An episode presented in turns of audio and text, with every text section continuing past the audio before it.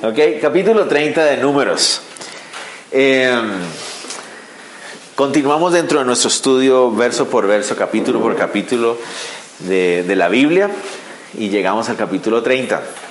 Recuerdan ustedes, les había estado comentando que ah, en estos capítulos finales de- del libro de Números nos encontramos con que el pueblo de Israel está listo para entrar a la tierra prometida. Una vez más está en esa posición de entrar.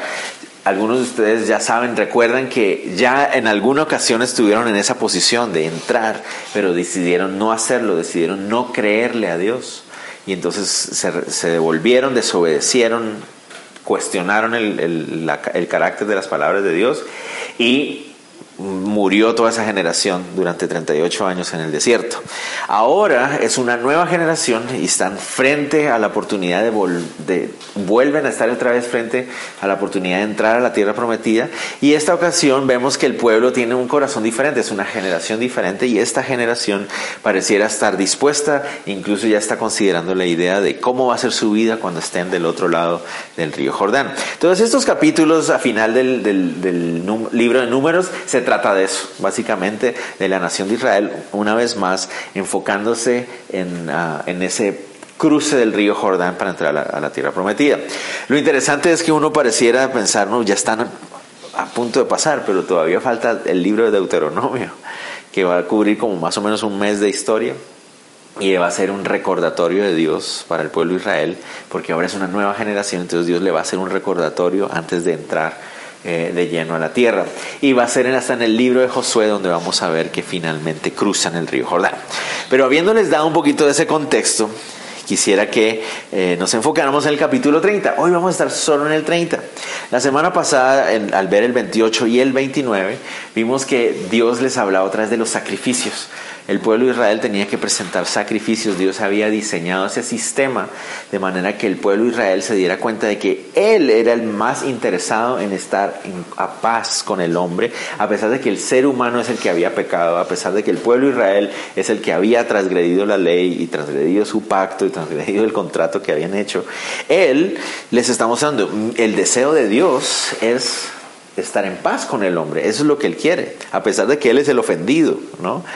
Pero ah, hace uso de un sistema de sacrificios para que el hombre se dé cuenta de que ah, no hay nada que él pueda hacer, el ser humano, no hay nada que el ser humano pueda hacer por sí mismo para ponerse en paz con Dios. O sea, Dios quiere ponerse en paz con nosotros, pero los seres humanos no podemos hacerlo porque para poder ponernos en paz con Dios tenemos que pagar por nuestros pecados. Y la forma de pagar por los pecados es con la muerte. Eso es lo que el Señor les dijo a Adán y Eva desde el principio. Si pecas, vas a tener que morir. Entonces, la única forma de pagar por el pecado es la muerte. Entonces, Dios diseña este sistema de sacrificios para que el ser humano se, tenga, se dé cuenta de que es necesario que, se, que haya muerte como pago de pecados y que Dios va a traer un sustituto perfecto para que sea quien e- esa otra persona quien muera en nombre de nosotros. Pero los animales van a hacer ese recordatorio de que ningún esfuerzo o sacrificio humano es suficiente porque hay que hacerlo continuamente. ¿Se acuerdan? La semana pasada hablamos acerca de los sacrificios continuos y vimos que todos los días tenían que hacer un sacrificio en la mañana y en la tarde, además de los sacrificios individuales, además de los sacrificios especiales de las fiestas. Y dijimos que eran cientos de miles de animales muertos cada año y tenía que hacerse cada año igual. ¿Por qué? Porque ni, los miles de millones de corderos iban a poder igualar la sangre del cordero de Dios que se derramó por nosotros. Quedamos ahí.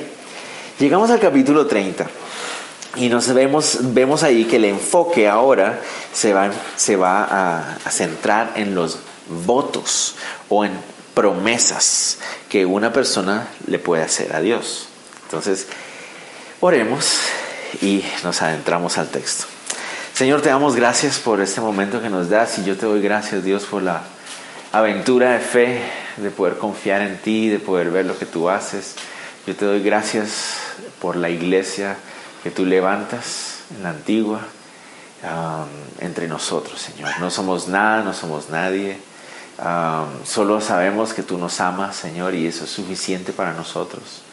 El saber que tú nos amaste y derramaste la sangre de tu Hijo para que nosotros podamos ahora ser tus hijos también, Señor. Eso es suficiente para nosotros.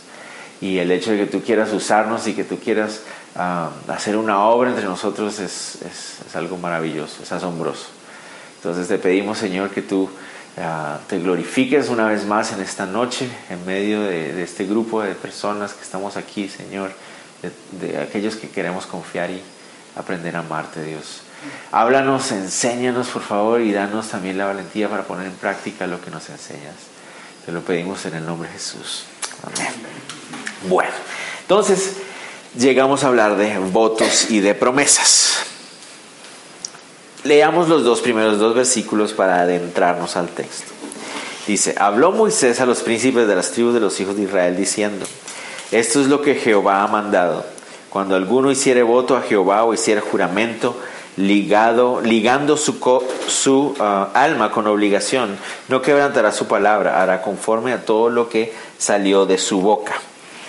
Ok, entonces lo primero que para mí llamó la atención de este pasaje es que eh, Dios le pide a Moisés que se dirija a los líderes y les diga que él ha ordenado algo, dice, esto es lo que Jehová ha mandado. Me llamó la atención la parte del mandado. ¿Por qué? Porque nuestra naturaleza humana se revela ante esto, o sea, ante lo mandado, ¿no? De hecho, siempre me llama mucho la atención que a veces eh, dentro de los círculos cristianos o nosotros mismos nos encontramos diciendo esto a veces, eh, yo no voy a hacer nada hasta que yo no lo sienta en mi corazón. ¿no? Y los cristianos solemos decir esas cosas. Claro, yo estoy de acuerdo en que si tú vas a hacer algo por obligación en la iglesia, mejor no lo hagas. O sea, estoy de acuerdo con eso, de que no, no deberíamos estar haciendo cosas porque me obligaron a hacerlo. Pero lo que sí creo que es claro en, la palabra de Dios es que tampoco debe ser un asunto de sentimientos y emociones. No debe ser un asunto de, ah, yo voy a hacer esto, yo voy a servir, yo voy a hacer, solo porque es que me dan ganas, ¿no? De hecho, últimamente estaba haciendo muchas referencias a canciones, pero hoy estaba escuchando otra canción de un personaje que yo no conocía y que hoy lo conocí, no sé, que dice, tengo ganas de amarte, Dios. Y decía, bueno, ¿cómo que tengo ganas de amarte? O sea, como si amar a Dios fuera un asunto de tener ganas o no tener, no sé si me hago entender, y eso hasta cierto punto es como como poner a Dios en un nivel inferior. O sea, a veces a mí me dan ganas de comer una hamburguesa, ¿no? A, todos creo que tal vez nos dan ganas de... A mí me dan ganas de un helado de chocolate, me dan, pero eso de que me dieron ganas de amarte Dios, o sea, me parece irrespetuoso en muchos sentidos, pero a lo que voy es que tristemente también nos hemos convertido en un en una cristianismo muy de eso, de emociones y de sentimientos. No, yo no voy a servir hasta que no sienta en mi corazón. O yo no voy a perdonar a alguien hasta que yo sienta. O estoy esperando a sentir que es el momento correcto. Eh, tengo que pedirle perdón a alguien, estoy esperando a sentir que es el momento. Y no, no se trata de sentir, o sea, si tienes que perdonar o pedir perdón, hazlo, ¿no? Y eso me llamó mucho la atención porque es, es, Dios les manda a decir, dile a los príncipes de Israel que esto es lo que yo he mandado. O sea, esto es, es lo que yo quiero. Y Él es Dios, Él es soberano. Él, él, puede decirnos lo que Él quiere. Y ya la decisión de nosotros es si obedecemos o no. Claro, Él no nos va a forzar a hacerlo, pero si no lo hacemos es una desobediencia. Y estamos en libertad de desobedecer si queremos, ¿no? Y asumimos responsabilidades por desobedecer. Pero sigamos, lo mandado es acerca de los votos. Noten ustedes ahí, dice, cuando alguno hiciere voto a Jehová o hiciere juramento ligando su alma con obligación. ¿A qué se refiere esto? Se refiere a cosas diferentes a los sacrificios. Los sacrificios eran obligatorios. Yo no, si yo era un judío en esa época, yo no podía opinar si tal vez yo quería hacer un sacrificio o no. No, esos eran mandatos, eran leyes. Si yo he pecado, entonces yo debía presentar un sacrificio delante de Dios. Los, los sacerdotes no se levantaban cada día a decir, vamos, ¿tienes ganas de, de sacrificar? No, era el mandato, había que sacrificar. Pero aquí hablamos de votos que no son obligatorios. Entonces resulta que había también la libertad entre el pueblo de Israel de que si alguna persona quería hacer una promesa delante de Dios, podía hacerla. Pero tengan en cuenta varias cosas. No era obligatorio. No sé si me van a entender. Dios no le estaba pidiendo a nadie que le hiciera promesas. Promesas como cuáles? Señor, si tú me das una buena cosecha, entonces yo te prometo que voy a sacrificar tales cosas o voy a ofrendar tanto dinero al templo, bueno, qué sé yo, promesas. Ah, promesas como, Señor, voy a ayunar durante tanto tiempo. A eso es a lo que se refiere ahí, esa clase de promesas, promesas o juramentos, ¿no? Que no son obligatorias, eran voluntarias. Cada persona tomaba la decisión si quería hacerlas o no. Pero Dios ah, también quiere opinar acerca de esos votos y esas promesas diciendo, ok, si alguno de ustedes quiere hacer eso, si va a tomar un voto, una promesa como esa, tengan en cuenta, dice ahí, que no debe quebrantar su palabra, que debe cumplir lo que prometió. Es lo que Dios está diciéndole al pueblo de Israel ahí. Y quiero que ustedes tengan en cuenta algo, porque a veces uno puede decir, pero eso suena como muy fuerte. Yo le quiero prometer algo a Dios y Dios me decir, ah, bueno, pero cúmplelo. pero ese es el asunto. En esa época no era tan solo el asunto yo decir, ah, Señor, te prometo algo, ya, no. En esa época y cuando ustedes, si quieren, pueden ir a Levítico 27 después en su tiempo. Ya lo estudiamos hace unos meses atrás. En Levítico 27 Dios da eh, las, indicaciones de qué debía hacerse cuando había un voto. Sino que en ese capítulo se enfoca es en lo que hay que hacer en el voto, se enfoca en el voto en sí.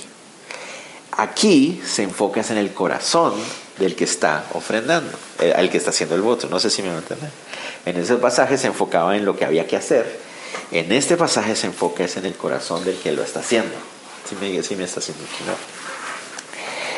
En el capítulo 27 de Levítico sabemos que si tú hacías un voto, una promesa a Dios, tenías que hacerlo público y tenías que hablar con los sacerdotes. De manera que cuando terminara tu promesa, tu voto, tú presentaras un sacrificio por ese voto. Ahora pongámoslo en contexto. Si Dios no me está obligando a hacer promesas o votos, y yo les vengo a decir ante ustedes públicamente, iglesia, escúchenme, yo le estoy prometiendo a Dios que voy a ayunar durante tres días para que el Señor me bendiga. ¿Qué van a pensar ustedes de mí? Lo, inmediato que voy a pensar, la, la mayoría de personas va a pensar, ah, qué espiritual es el pastor. No, mira, tres días va a ayunar, wow, wow. Este es un hombre que quiere estar en, las manos del Señor, que no sé qué. Por eso Dios le dice, ok, no estás obligado a hacer promesa, pero si la vas a hacer, entonces cúmplela. Porque simple, si lo que vas a hacer es simplemente presentar públicamente tu promesa, pero no la vas a cumplir, ¿qué es lo que quieres hacer?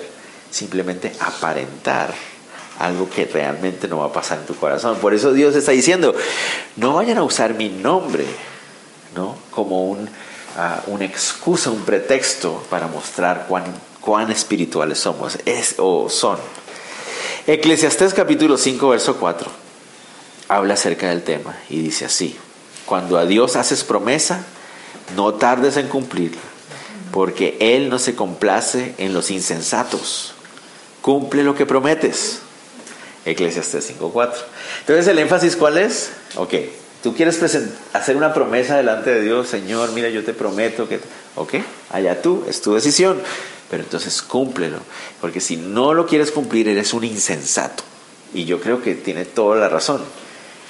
Si Dios no te está pidiendo nada y tú eres el que te estás metiendo en el problema de prometer algo que Él no te está pidiendo, tú le estás prometiendo a Dios algo que no tiene ningún interés en cumplir, eso significa que tú eres un insensato. Eres un necio, ¿me entiendes? Dios no te lo está exigiendo y tú quieres prometerle algo que tú mismo sabes que no vas a cumplir. No tiene sentido, ¿me entiendes? No es sensato, no es correcto, no es inteligente.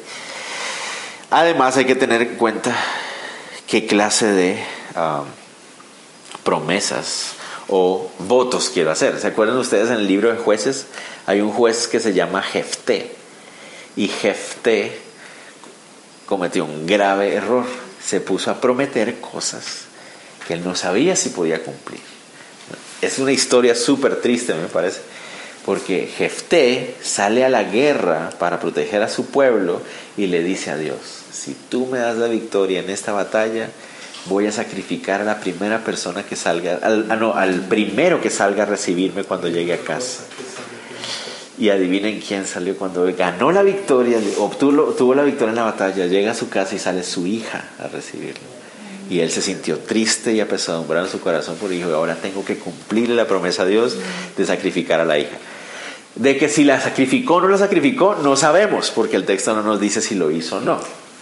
Además, hay una gran discusión acerca de si significaba que la iba a matar literalmente o si simplemente la iba a dejar virgen toda la vida, es decir, no la iba a casar, iba a estar siempre en su casa. No se sabe exactamente a qué se refiere, pero a lo que vamos al punto final es, fue una promesa insensata, una promesa tonta que Dios no le estaba pidiendo que hiciera y que Él se puso a, a dar abiertamente. Entonces, ese es el corazón y el énfasis de este pasaje. Si vamos a hacer promesas delante de Dios, que es posible, si ustedes quieren hacerlas, bien pueden, pueden hacerle promesa, Señor, si tú me ayudas con este examen de la U, entonces yo te prometo que voy a servirte toda la vida, cosas así. Ok, esa es tu decisión, entonces ¿qué? Cúmplelo, cúmplelo, ¿no? Ustedes seguramente lo han escuchado, yo mismo lo he escuchado y tal vez lo hemos dicho nosotros mismos, Señor, si tú me das esto, entonces yo te... Y empezamos a hacer tratos con Dios. Pero si yo no estoy haciendo, si yo no estoy dispuesto realmente a cumplir tratos con Él, mejor no los hagas, porque es insensato, no tiene sentido. La mayoría de esos tratos ni los vas a poder cumplir. Entonces mejor no digas nada, mejor no te pongas a hacer promesas. Dios no las está pidiendo. Él no, no, él no está diciéndonos, prométame. Él es el que hace promesas y las cumple todas. Y no nos está pidiendo a nosotros que le prometamos nada. Pero ahorita continúa con una parte que tal vez es la más controversial, digamos, dentro. No controversial. No es controversial, es controvertida. Es otra, eso es otra cosa. Pareciera ser un sinónimo, pero son dos cosas diferentes. Controvertida significa algo que la gente le gusta controvertir acerca, pero controversial es algo que en su naturaleza es controversial, pero la Biblia no, en este, en este pasaje no es controversial, es nosotros lo hacemos controvertido. Pero sigamos, porque miren lo que viene, ¿ok? Dice, si un hombre quiere hacer una promesa, entonces cúmplala. Pero miren el verso 2, 3. Más la mujer, cuando hiciere voto a Jehová y se ligare con obligación en casa de su padre en su juventud, si su padre oyere su voto y la obligación con que ligó su alma y su padre callare a ello, todos los votos de ellos serán firmes y toda obligación con la que hubiera ligado su alma firme será. Entonces, ¿por qué va a ser controvertida? Ustedes creo que ya lo están viendo, ¿no? ¿Qué pasa si es una mujer la que quiere hacer el voto? ¿Ok? Primer caso es, la pregunta es, ¿es soltera? Si la mujer es soltera en esa cultura y en esa época, vivía bajo la protección de su padre. ¿no? no es como en nuestra época, ¿no? que una mujer puede irse a vivir sola si quiere antes de casarse. No, en esa época era muy, muy rígido. Si una mujer era soltera, vivía bajo la tutela y la protección y la autoridad de su padre. Entonces, ¿qué quiere decir esto? Recuerdan que les decía que cuando uno presentaba, hacía un voto, una promesa delante de Dios, uno tenía que respaldar esa promesa al final, cuando se cumplía, con un sacrificio, ya sea de un cordero, a veces era entregar tierras al, al Señor o un dinero, qué sé yo. Pero resulta que si una muchacha joven soltera quería hacer una promesa, ella no, ella sola no tenía el dinero para soportar la promesa. No sé si me van a entender, porque las mujeres en esa época no podían trabajar solas. Ellas tenían que depender de la provisión de su papá. No sé si, me estoy haciendo entender. Entonces lo que el Señor está diciendo ahí es, ok, si la señorita quiere hacer una promesa delante de Dios, tiene que consultarlo con su papá. Porque al final, cuando si la promesa se lleva a cabo, si, si, si, esa persona quiere cumplir con su voto, va a tener que presentar un sacrificio en el templo. ¿Y de dónde va a sacar el animal si ella no tiene? ¿O de dónde va a sacar lo que ella está prometiendo para Dios si, si ella no tiene algo que es de su propiedad personal? No sé si me entienden. Entonces tenía que consultarlo con su papá. ¿no? Ese es, ese es el fondo del asunto. Entonces el papá dice ahí, si el papá escuchaba la promesa de la niña y decía, Ok, bien, mijita. Bien pueda, yo la apoyo, yo le voy a dar lo que usted necesita. Entonces la muchacha podía llevar a cabo esa. Pero, ¿qué pasaba? Verso 5. Si el, el, padre no estaba de acuerdo, dice: Más si su padre le vedare el día que oyere todos sus votos y sus obligaciones con él, eh, que ella hubiere ligado su alma no serán firmes y Jehová la perdonará por cuanto su padre lo vedó. La palabra vedar ahí significa literalmente restringir, estorbar o frustrar. Entonces, si la muchacha tiene un muy lindo corazón y quiere honrar al Señor con una promesa muy personal, algo que ella tiene en su corazón, pero su papá la escucha y le dice, no, yo no le voy a dar a usted para que vaya a hacer eso. Entonces dice que el Señor le dice, no te preocupes. El Señor dice la perdonará en el sentido no de que no quiso algo malo, sino que dice, no le va a reclamar esa promesa que ha hecho. No se preocupe porque él, entiende que ella está bajo la autoridad de su papá. No sé, me van a entender, ¿verdad? Y yo creo que hasta aquí nosotros podemos entenderlo y aceptarlo, sobre todo en nuestra cultura, uno dice, pues sí, tiene sentido, no hay que pedirle permiso al papá y todas las cosas. Pero se pone más difícil la cosa. ¿Por qué? Porque dice verso 6, pero si fuere casada e hiciere votos o pronunciare de sus labios cosa con que obligue su alma, si su marido lo oyere y cuando lo oyere callare a ellos, los votos de ella serán firmes y la obligación con que ligó su alma firme será. Ok. Siguiente caso. ¿Qué pasa si es una mujer casada? ¿Okay? Ya no está bajo la autoridad de su padre, ya no está viviendo bajo la cobertura de su papá, ahora es una mujer casada. ¿Okay? Bueno, en esa época y en esa cultura y bajo el orden que, la Biblia nos muestra, esta mujer casada estaba bajo ahora la autoridad de su esposo. El esposo en la Biblia es el hombre, es la cabeza del hogar. Y, tal vez yo no quisiera tomarme mucho tiempo en eso porque yo creo que la mayoría de ustedes lo sabe, lo ha escuchado. Esto no tiene nada que ver con que el esposo sea, el hombre sea superior a la mujer, no tiene nada que ver con esas cosas, sino más bien con el orden que Dios ha establecido y voy a tomar un poquito más de tiempo al final. Entonces, la mujer salía de la autoridad y la protección del padre y cuando se casaba pasaba a estar bajo la protección y la autoridad de su esposo. Ella tampoco, como mujer casada en esa época, podía trabajar ni ganar su sustento económico ni nada de esas cosas. Entonces se encontraba bajo la misma situación anterior, simplemente que ahora la autoridad estaba representada en el esposo. Por lo tanto, tenía que también consultarlo con su esposo. Y dice, si el esposo dice, mi amor, me encanta tu idea, me fascina que quieras presentar esa promesa a Dios, yo te apoyo. Entonces la mujer estaba feliz y contenta y podía presentar su promesa. Pero el verso 8 dice, pero si cuando su marido lo oyó, le vedó, entonces el voto que ella hizo, lo que pronunció sus labios con que ligó su alma, será nulo y Jehová la perdonará. Pero si el esposo dice, mi amorcito, perdóname, pero yo no, no creo que sea algo que debamos hacer, no tenemos el dinero para hacerlo, o simplemente dicen, no me gusta, entonces ella quedaba delante de Dios sin ninguna obligación. Dios no la iba a obligar a nada. Ella podía expresar, Señor, yo te prometo esto, pero como su esposo no le iba a apoyar, entonces Dios decía, no te preocupes, veo tu corazón, estamos bien, tú y yo. Yo sé que no vas a tener que cumplir eso porque tu esposo no lo está apoyando o no puede apoyarlo o cualquiera que sea la situación. Sigamos, pero parece que lo estamos tomando muy bien, eso me alegra, porque es la palabra de Dios. ¿Qué pasaba en el caso de una mujer viuda o una mujer divorciada, porque ese es el caso que vamos a tocar ahorita. Verso 9 dice, pero todo voto de viuda o repudiada, que se refiere a divorciada, con que ligara su alma será firme. Entonces, si una mujer era viuda, es decir, había muerto su esposo, o era repudiada, es decir, su esposo se había divorciado de ella, entonces ella era libre para tomar las decisiones que quisiera. Ya fuera que fuera viuda y había recibido la herencia de su esposo, entonces ella podía tomar decisiones acerca de cómo se manejaban las cosas en su casa, a través de sus hijos o lo que fuera. O ya sea que estaba divorciada y teniendo que ver por su propio sustento ¿no? y toda la cosa.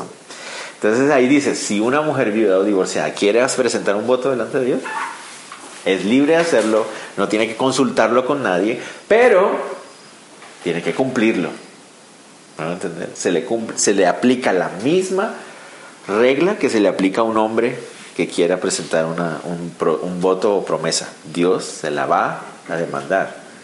Me prometiste algo que yo no te pedí, entonces cúmplelo. No porque a Dios le urja que tú le des algo, no, sino porque Dios no quiere que se use su nombre en vano. ¿Me entienden? No quiere que se, se manipule con su nombre tratando de aparentar algo que no se es. Sigamos, porque aquí hay una pequeña anotacióncita. Verso 10.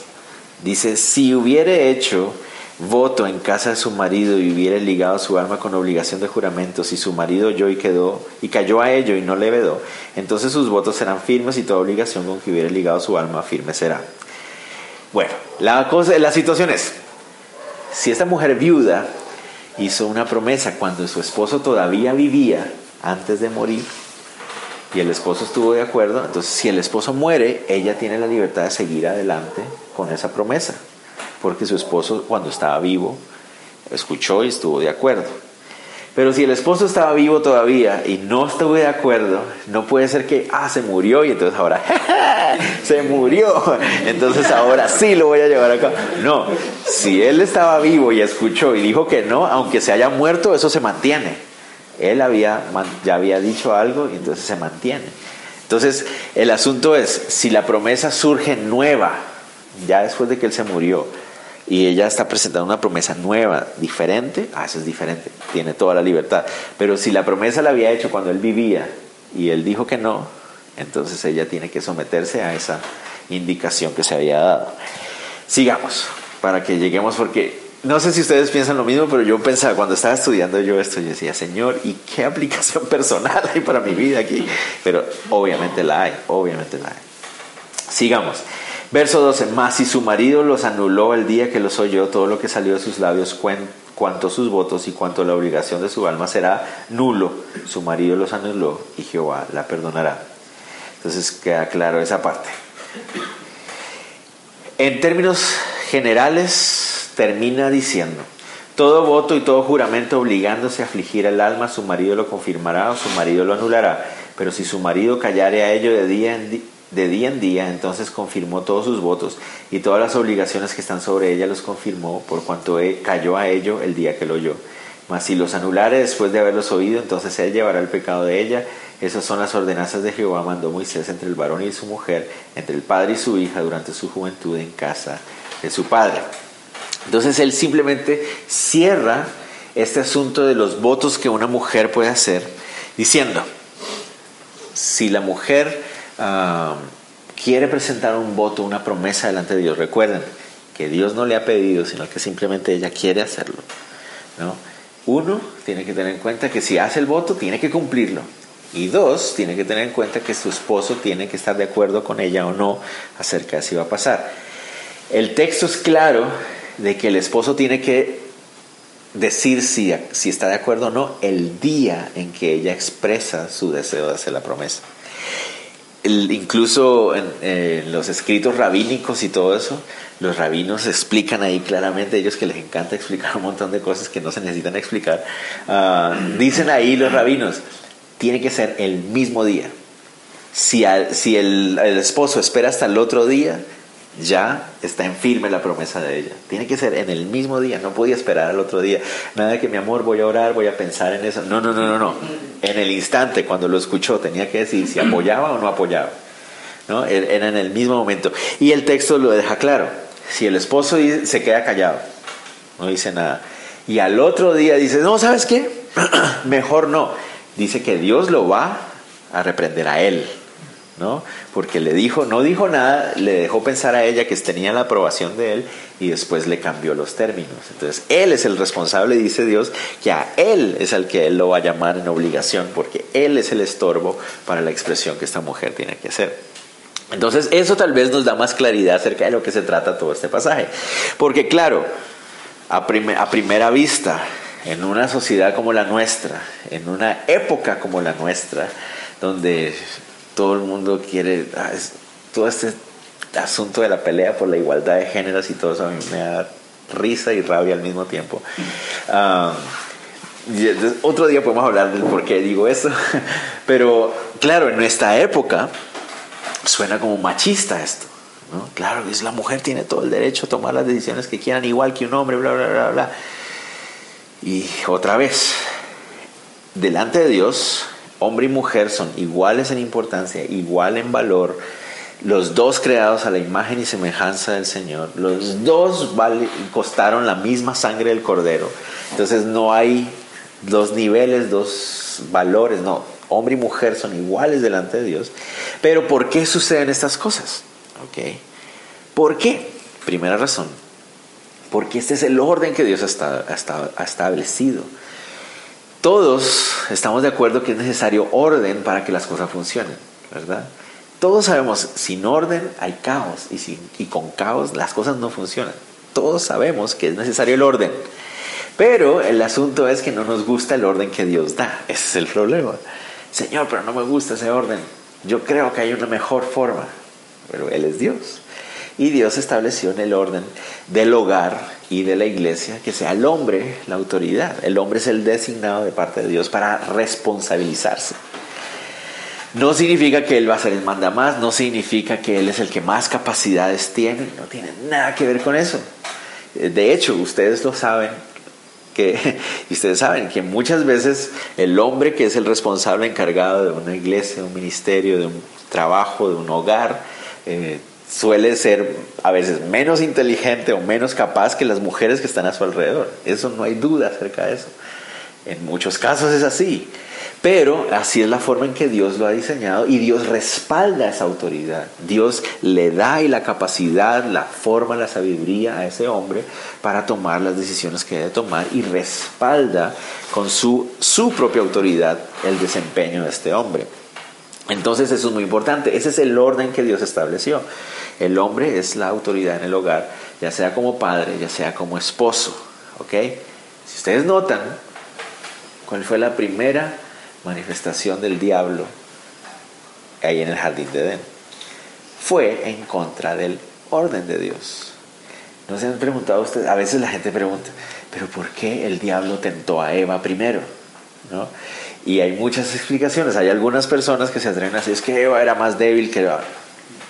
No, no es porque Eva sea más débil que es porque el diablo sabía que Eva iba a caer más fácil. No, no tiene nada que ver con eso. Adán o Eva, cualquiera de los dos hubiera caído igual.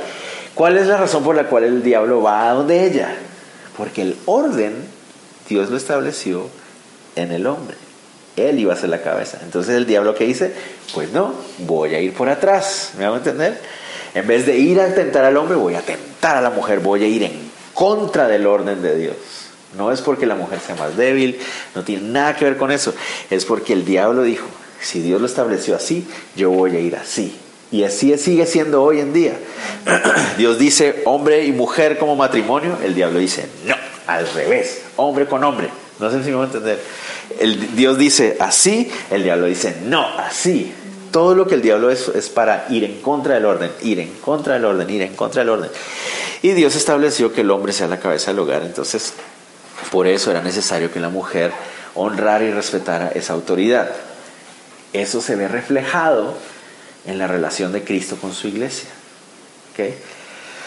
Cristo, siempre en la Biblia, Cristo va a estar representado en la autoridad masculina. Siempre ustedes no van a encontrar una sola, un solo pasaje no lo van a encontrar donde la autoridad de Cristo se refleje en una autoridad femenina.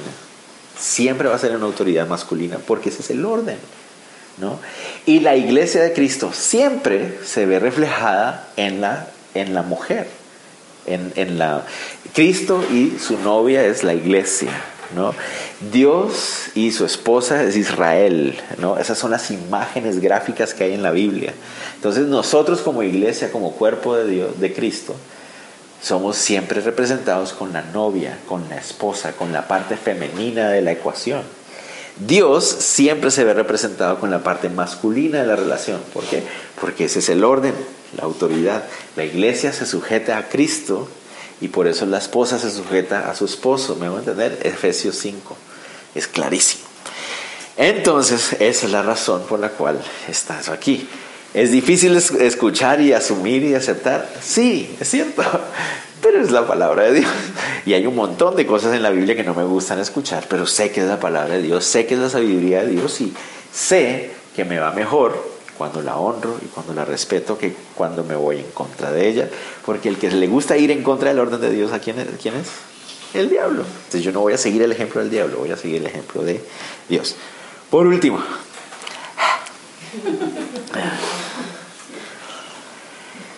uno de los énfasis más claros del pasaje es acerca de las promesas y los votos, enfocándose en el corazón, en nuestro corazón. Recuerden, Dios no nos está pidiendo que le hagamos promesas. Él no nos pide eso. Tengamos en cuenta eso porque a veces eh, por también el contexto nuestro cultural, por la sociedad en la que vivimos, por la tradición en la que estamos también, estamos muy acostumbrados a la idea de hacer promesas delante de Dios. O incluso promesas delante de santos. ¿no? Yo voy a donde un santo ¿no? y si volteo a San Antonio, entonces él me tiene que cumplir una promesa, me voy a casar, ¿no?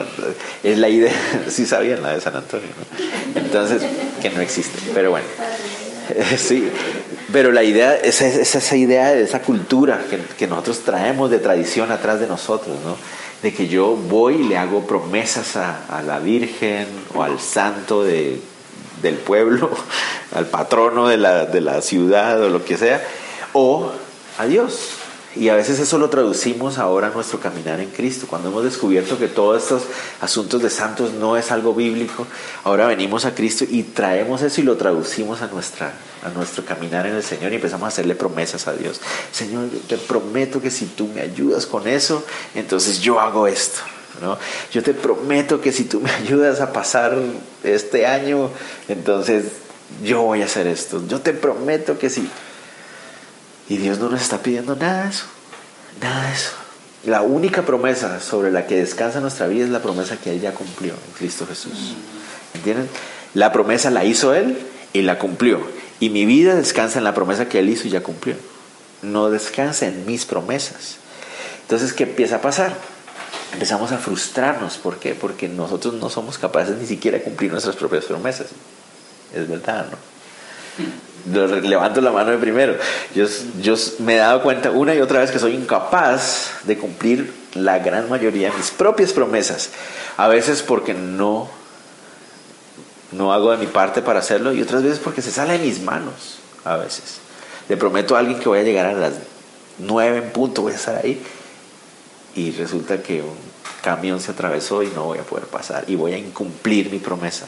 No sé si me van a entender. Entonces, a lo que voy es, no nos, no nos aligeremos a hacerle promesas a Dios, porque Dios no nos está pidiendo que le hagamos promesas. Él no lo está pidiendo, ni lo requiere, ni lo, ni lo está pidiendo. Pero si en algún momento dentro de nuestro caminar con el Señor, yo estoy en un momento donde realmente en mi corazón digo, Señor, yo voy a hacerte una promesa, ok, está bien, hazla, pero hazla porque vas a cumplirla. Si no vas a cumplirla, mejor no lo hagas porque vas a ser un insensato delante de Dios.